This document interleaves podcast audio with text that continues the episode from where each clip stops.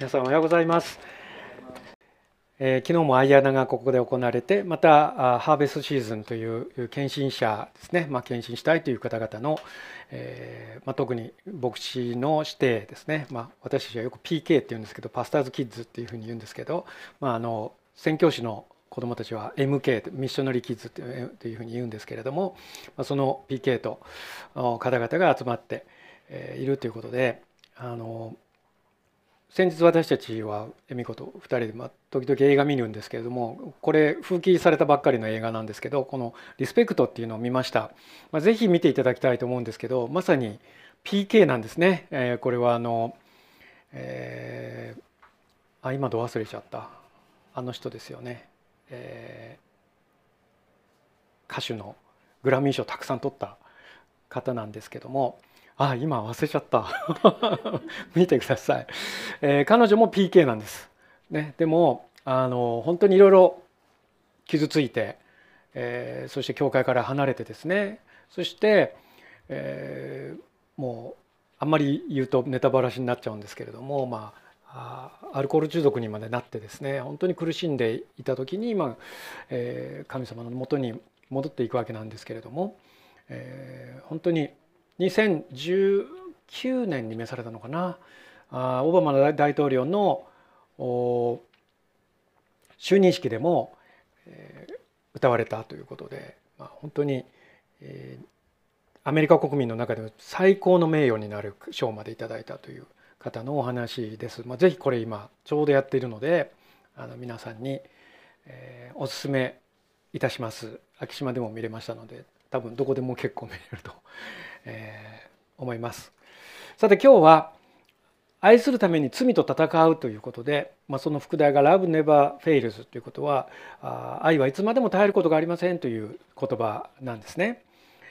このコロナ禍で皆さん苦しんできていると思いますけれども私の人生にとって大きな変化がありました。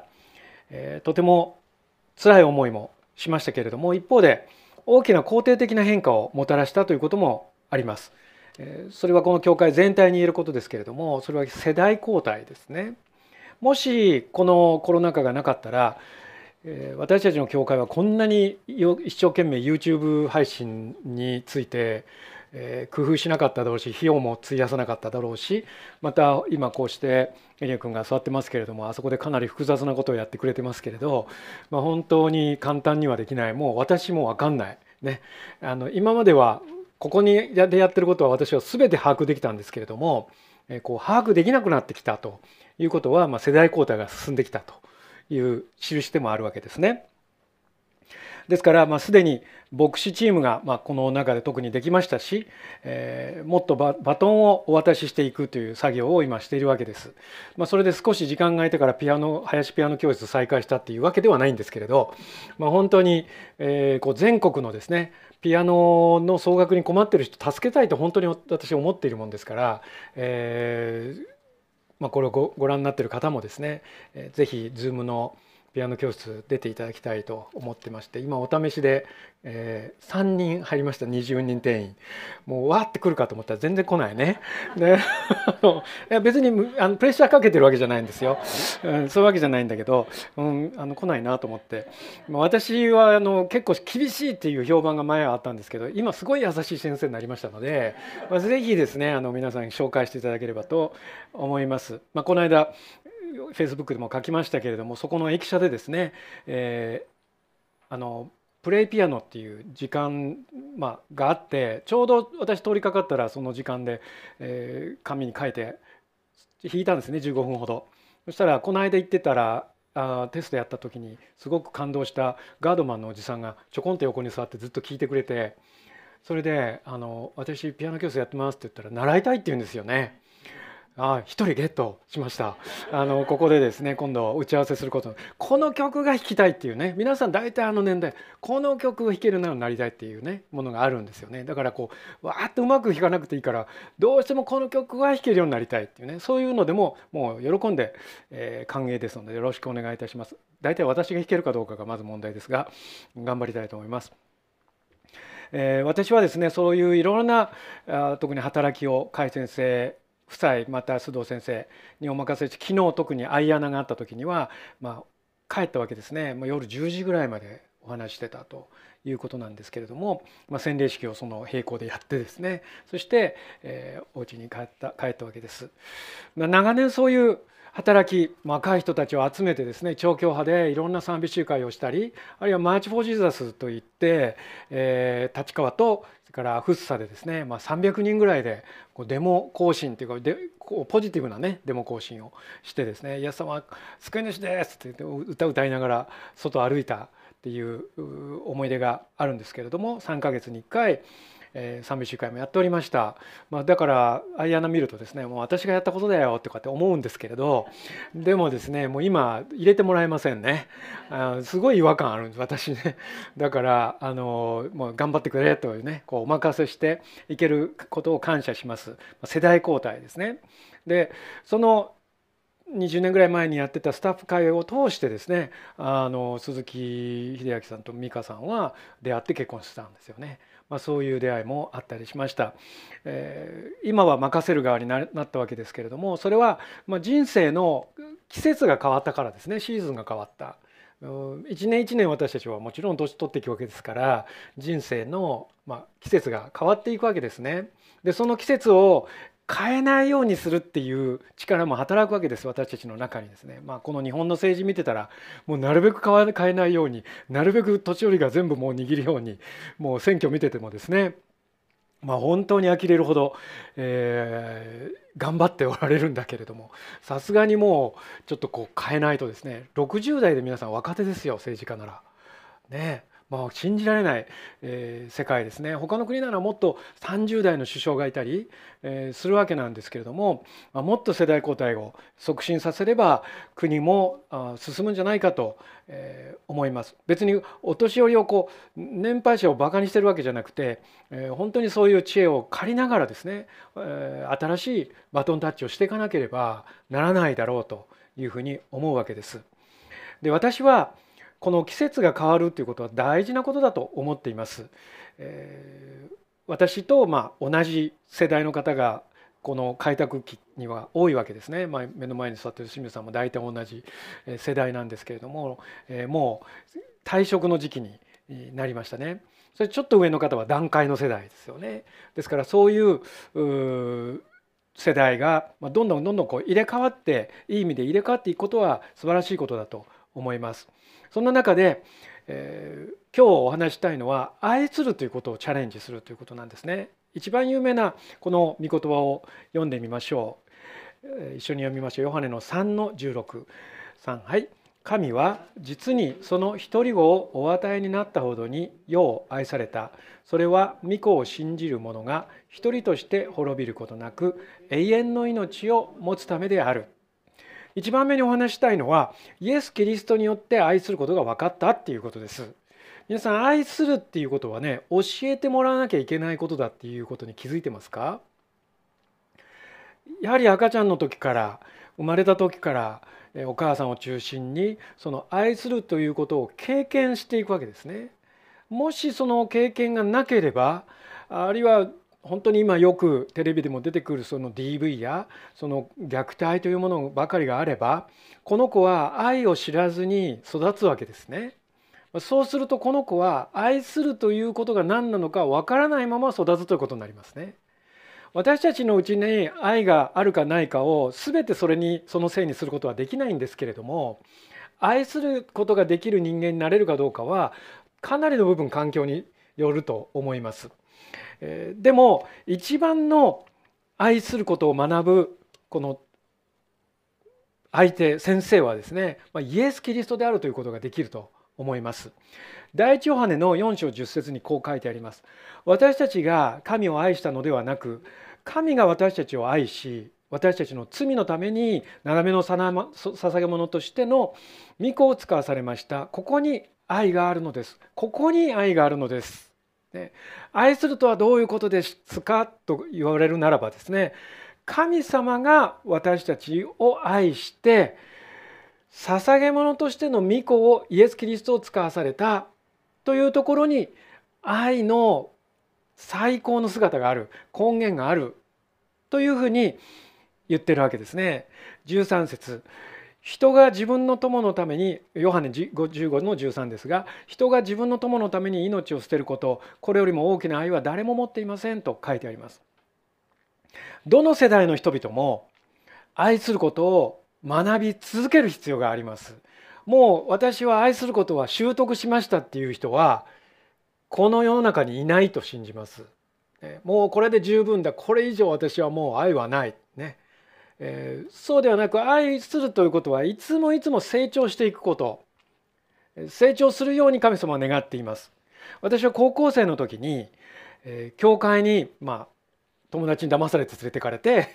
そして、えー、イエス様の愛と人々の愛を知ったわけですね。まあ、もちろん最初はイエス様の愛なんてわからないわけですけれども人々を通してその愛されるっていうことどういうことかということを知りました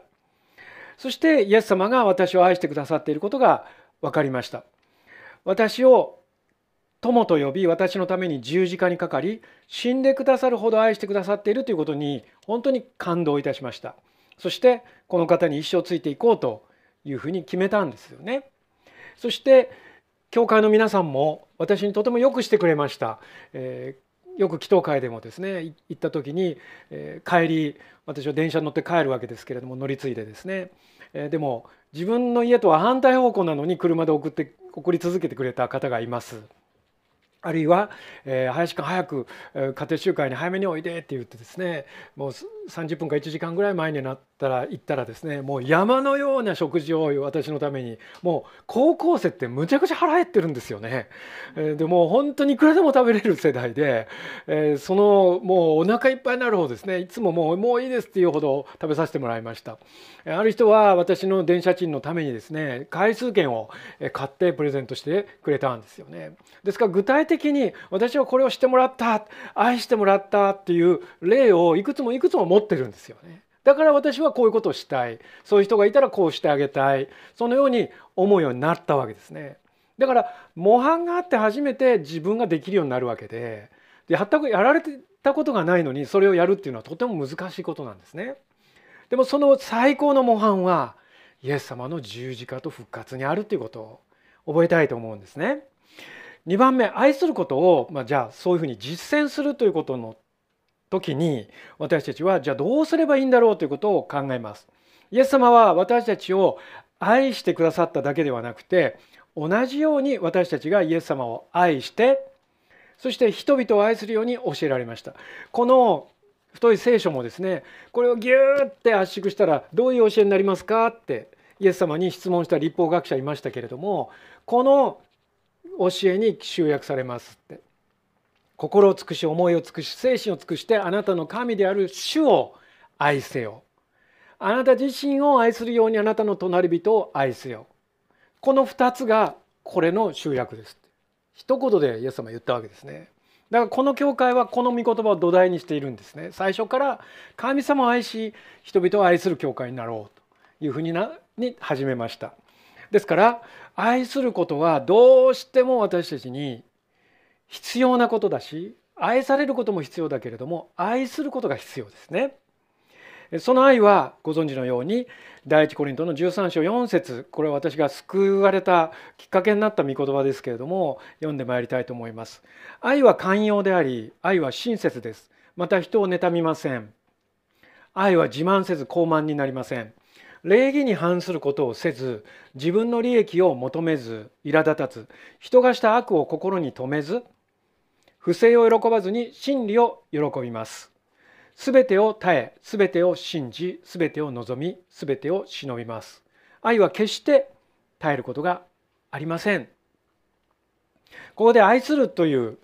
ことについてさまざまな愛とは愛するとはと書いてあるわけです。寛容であるとかですね。また親切です。妬まない。自慢しない。傲慢にならない。礼儀に反することをしない。自分の利益を求めない。苛立たない。人がした悪を心に留めない。不正を喜ばずに真理を喜ぶ。すべてを耐える。すべてを信じる。すべてを望む。すべてを忍ぶですね。まあ、これ私たち本当に私はそうだっていう方どれぐらいいらっしゃるのかなと思うんですけど私はそうです笑ってもらわないと引っ込みがつかないです。あのむしろですねこれはですね笑うとこですよ、まあ、言わないとわからないからね。あのむしろ反対の方がですね。寛容ではないね。寛容ではない親切ではない妬むね。えー、もうアイアナであんなにたくさんねみんなで私入れてもらえないって妬む、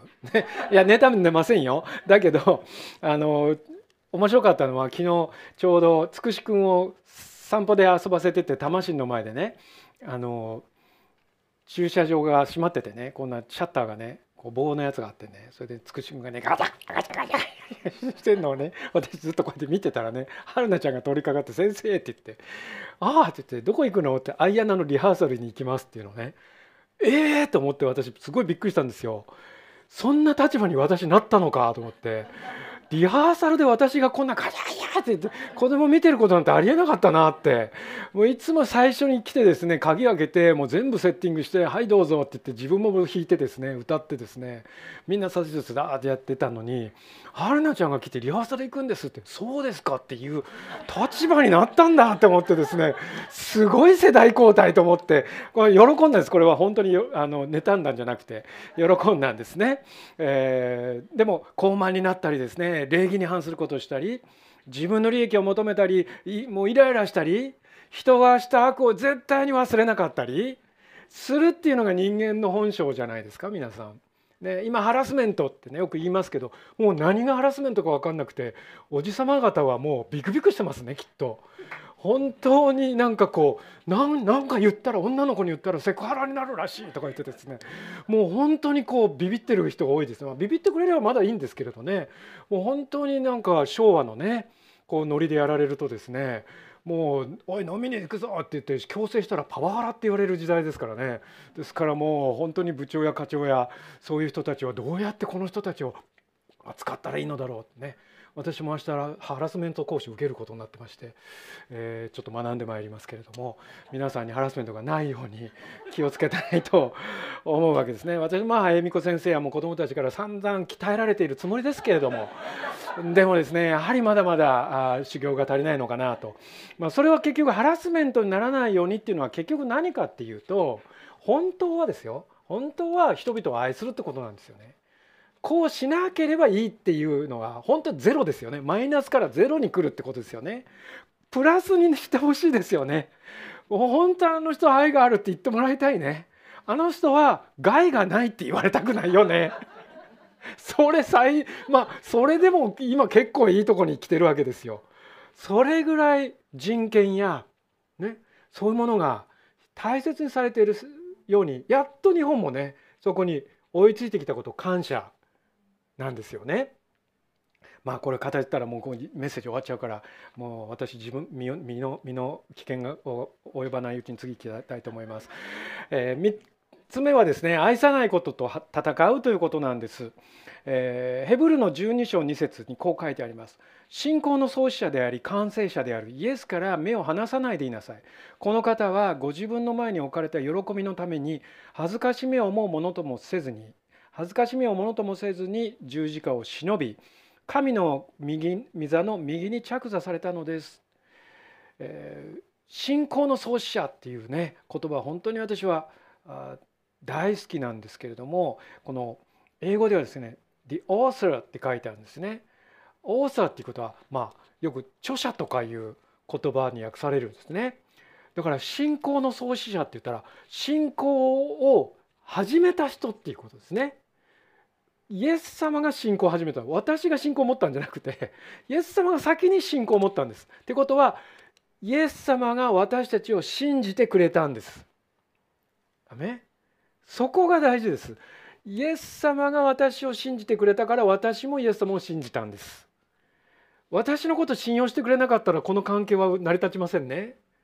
イエス様が私たちを信用してくれたから十字架にかかったんでしょきっとこの人たちはこの愛に応えてくれるって。そう思ったから父を彼らを許してください。彼らは自分で何をしてるのかわからないでいるのです。というふうに目の前で彼を罵りあざけり鞭打ち十字架にかけた人々でさえもそのために祈ったんでしょう。信仰の創始者ですね。3節。あなた方は罪人たちのご自分に対するこのような反抗を耐え忍ばれた、ねえー、愛は耐え忍ぶと書いてありました。その方のことを考えなさい。あなた方の心が元気を失い疲れ果ててしまわないようにするためです。今日元気を失い疲れ果てている人がいるでしょうか。もうみんな疲れてるよって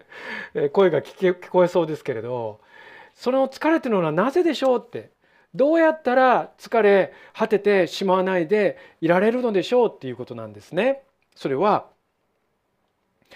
イエス様のことを思い出すってことです。イエス様の愛を思い出すっていうことが私たちの元気を回復し疲れから癒してくれるっていうんです。4節あなた方は罪と戦ってまだ血を流すまでに抵抗したことがありません。これはいわばですね愛さないということに抵抗したことがないっていう意味ですね。愛さない私はもう愛さないあの人にひどい目にあったから絶対に許さないそれと戦わなければならないっていうんです。でも多くのまあ、普通にですねこのことを言ったら「なんで?」って「私はそれだけのことをされたんだ絶対に許したくない」ね、そういう裁きを受けるべきだ確かに犯罪なら裁きを受けるべきでしょうけれども一生許さない一生この人を恨み続けてやるって生きてるのは実はその人には一択も痒くもないんですよね。なぜならその人はそんなことわからないからです。罪悪感を持つかもしれません。でもそんなに害はないんです。一番害があるのは私たち自身がその思いを持ち続けることです。それによって私たちは心が腐りそして苦々しくなりそして人々から今度は恨まれる憎まれる存在へとなってしまうということを覚えたいと思うんですねだから早く手放しなさいって許しなさいって寛容でありなさいそのようにイエス様が進めてるのは私たち自身のためでもあるわけなんですね。ですから抵抗しなさい。血を流すまででも抵抗しなさいと。イエス様は文字通り血を流して抵抗したわけですね。5節そしてあなた方に向かって子供たちに対するように語られた。この励ましの言葉を忘れています。我が子よ主の訓練を軽んじてはならない。主に叱られて気落ちしてはならない。まあ、大体その今訓練なんて言葉もね、えー、死語になりつつありますよねもうファシリテートとかですね、えー、メンタリングとかこう英語でなんかこうほわほわほわとしてますけれど、まあ、結局訓練なんですよね。で私みたいな昭和の人間でが訓練って言われるとですねもうやっぱりクラブ活動の時です。私体操部ですけどクラブ活動の時にですねもう腹筋なんか100回とかですねもう腕立てなんか200回とかですねそういうのさせられてもう先輩にも「もういい加減出てください」って泣きを入れている姿を思い出すわけですよね。でその訓練とは何でしょうかと。皆さん思い込んだら試練の道よっていう歌知ってます？巨人の星ね。で思い込んだらのこんだらっていうのを知ってます？こんだらっていう。ねあの歌おうか？知らない人のために。知ってます？皆さん。若い人。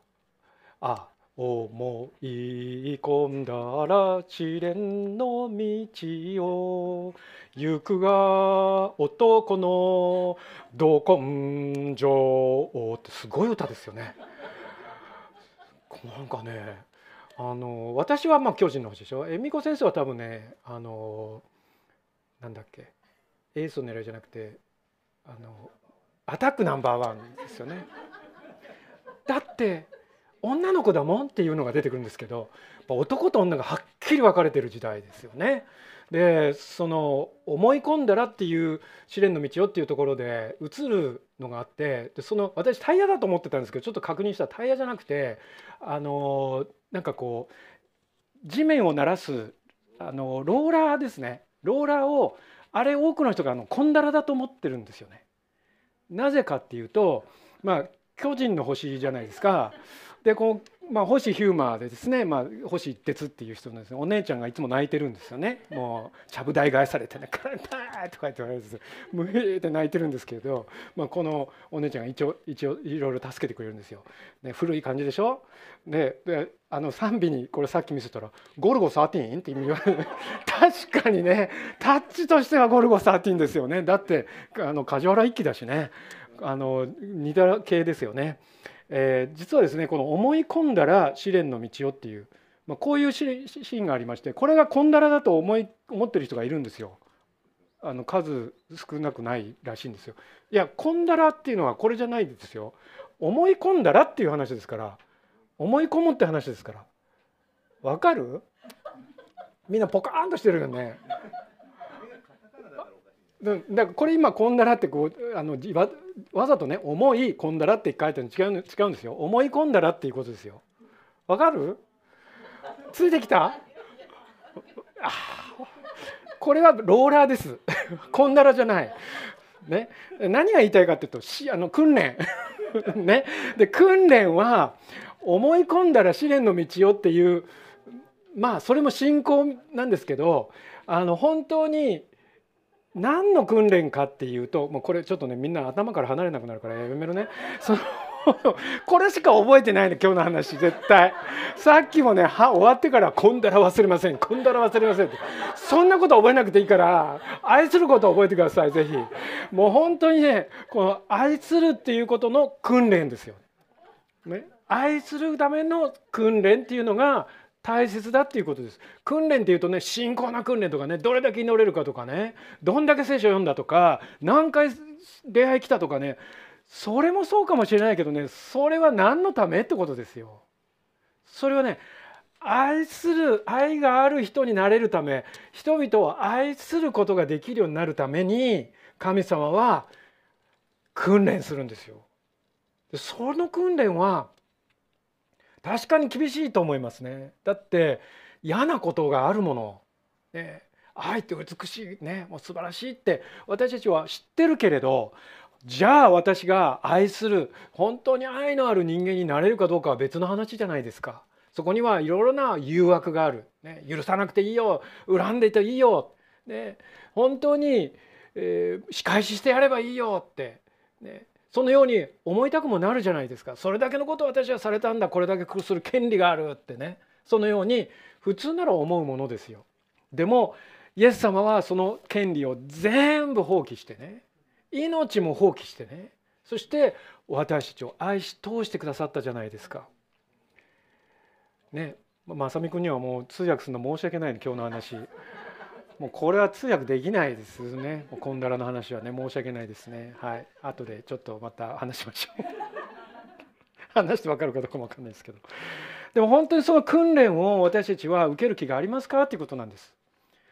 いつも神様は私たちをねもうこう伸ばそう伸ばそうとしてくださいます。成長させようとしてくださいます。何歳になってもね成長させようとするわけですね。そして私にとって耳の痛いことも聞かなければならない本当にやりたくないこともやらなければならないそうでなければ私たちは愛が成長しないんですよ。で愛が成長したら私たちはどんな人になれるでしょう本当に多くの人々に良い影響を及ぼす人になれるわけですね。イエス様のことを伝えられる人っていうのにとどまらないんです。この世界を平和にできるそういう一人になれるんです。だからどうかこの今日の、えー、御言葉チャレンジをですね受け止めていただきたいのです。訓練するそれは愛することをやめない、ね、愛することをやめようとする敵と戦う。悪魔はいつも私たちに「お前はそんなことをすることないよ。苦しい目に遭うことないよ」ね、本当に家庭においても職場においても学校においても理不尽な扱いを受けることがあるでしょう。けれどもその理不尽な中においても愛することをやめちゃいけないよっていうふうに私たちに語っているのです。最初にお話したあの「リスペクト」っていう映画ですけれども、えその歌詞の中で歌のまあ題名なんですね彼女が作った。でリスペクトっていうので私をまあ尊重してくださいと。ね、で私を、ま、間違ってそのミスえー、ミストリートですねその本当に、えー、間違った扱いを不当な扱いをあなたはしているとけれどもどうか私を尊重してくださいっていう歌なんですねその歌は。その女性としてのまたあ PK としての本当に、えー、大きないろいろな重荷あるいはあアフリカンアメリカンとしてのその差別の中で、えー彼女がですねこの私をリスペクトしてください。崇め立てるとかそういう意味じゃないんです。普通にちゃんと扱ってくださいっていうことです。もうそれだけでいいからと歌うんですよね。私たちはそうしてもらうためにどうしても私たちの愛が必要ですね。偏見を捨てなければならない。またあいろいろなこのジェンダーやあるいはこのいろいろな階層やその学歴やさまざまな先入観やあ間違ったその文化的な定義からこの人は神様に愛されている一人の人なんだっていうことを私たちが本当に認めることができるようになるためにはどうしてもイエス様の愛が必要なんですよ。私たちにその愛が備わらなければ私たちも気づかないうちにその人を傷つけ間違った扱いをし続けることになってしまうわけですね。そしてそうされている人たちは声を上げることができないのです。なぜならそれを上げればもっとひどい目に遭うと思うからです。ね、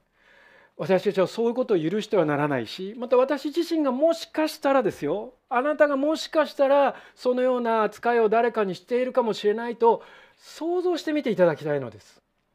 愛の一つの素晴らしさはね想像力があるってことです。その相手の気持ちになれるかどうかその対象の気持ちになれるかどうかあの立場になったら私は一体どんな気持ちになるだろうこんな扱いをされたら私はどう思うだろう逆転させて考えることができる想像力があれば必ず愛は成長するのです。もし私がイエス様だったらあんなことできただろうかとよく私は思い返します。そしてこう思うんです。絶対できないって。もう何万っていう罵倒があったけど一個でもう私は切れるだろうと。そして黙っていられないだろうと思うのです。けれどもイエス様は黙って十字架の担いで担ってあのゴルゴダへの道を歩いてくださったのです。全ての人の罪を背負って全ての私の罪を背負ってです。その時に私は思うんですねああこんなに小さなことで怒ってちゃダメだなってこんな小さなことでムカついて逆上しちゃいけないなっていうことを思い返すわけですね。本当にそのように私たちはこのようなあイエス様の愛をの訓練を受けますと手を挙げたいと思うんですね。今まで受けてきたけどもうやめたいって思ってるとすればならばですね。どうかやめないでもらいたいと思うんです。ちょっと休んでもいいかもしれません。でもまた立ち上がってそしてイエス様に学んでいきたい従っていきたいイエス様のようになっていきたい。それが私たちの作られた目標だって書いてあるんですね。ですからそのことを覚えてこのチャレンジを受け取りましょう。お祈りいたします。天のお父様ありがとうございます。主よあなたは私たちに、えー、本当にその一人子イエス・キリストを私たちにお与えになったほどに私たちを愛してくださいました。それはイエス・キリストを信じる者が一人も滅びないで永遠の命を持つためであるとあります。主よどうぞ私たちがこの素晴らしいイエス様の愛を受けてそしてもっとあなたは愛される愛することができる人間になるのだよと主がこのように大切に生まれさせてくださった私たち一人一人をまず自分自身が大切にしそしてまた周りの人たちを大切にしていくことができるように助けてください。今このコロナ禍において自分なんかもう生きていても意味がないと思っている人がなんと多いことでしょう。そして本当にクリスチャンであったとしてもそのようなあ自分の価値がわからない本当に人生の目的がわからないで傷んでいる人が多いことを知っています。主をどうぞあなたが私たちを愛してくださったということを何度も聞きました。何回も読みました。けれどもそれが私たちの本当の心の奥底に霊の奥底に腑に落ちているでしょうか。本当にそうだということを経験させてください。あの人この人ではなく私を主が愛してくださった。だから私もあなたを愛し人々を愛するために立ち上がりますと決心することができるように助けてください。私たちにはもともと神様のような愛はないからです。けれども精霊を送ってくださって私たちのうちに住んでくださって共にあなたを崇めると同時に人々を愛する力となってくださり導いてくださることを感謝いたします。主に心から賛美と感謝を捧げます。私たちの人生は素晴らしい人生になっていきます。私たちの人生は感謝に満ち溢れた人生になっていきます。賛美と喜びを持って毎朝起きるようになります。主よそのような全ての悪魔の圧迫から私たちを解放してそのような素晴らしい人生と導いてくださるようお願いいたします。尊い主イエス様のお名前によってお祈りいたします。アメン以上もって第一礼を終わります。主の祝福と神様からの豊かな愛が、えー、皆さんにとどまりますように。以上もって終わりたいと思います。ありがとうございました。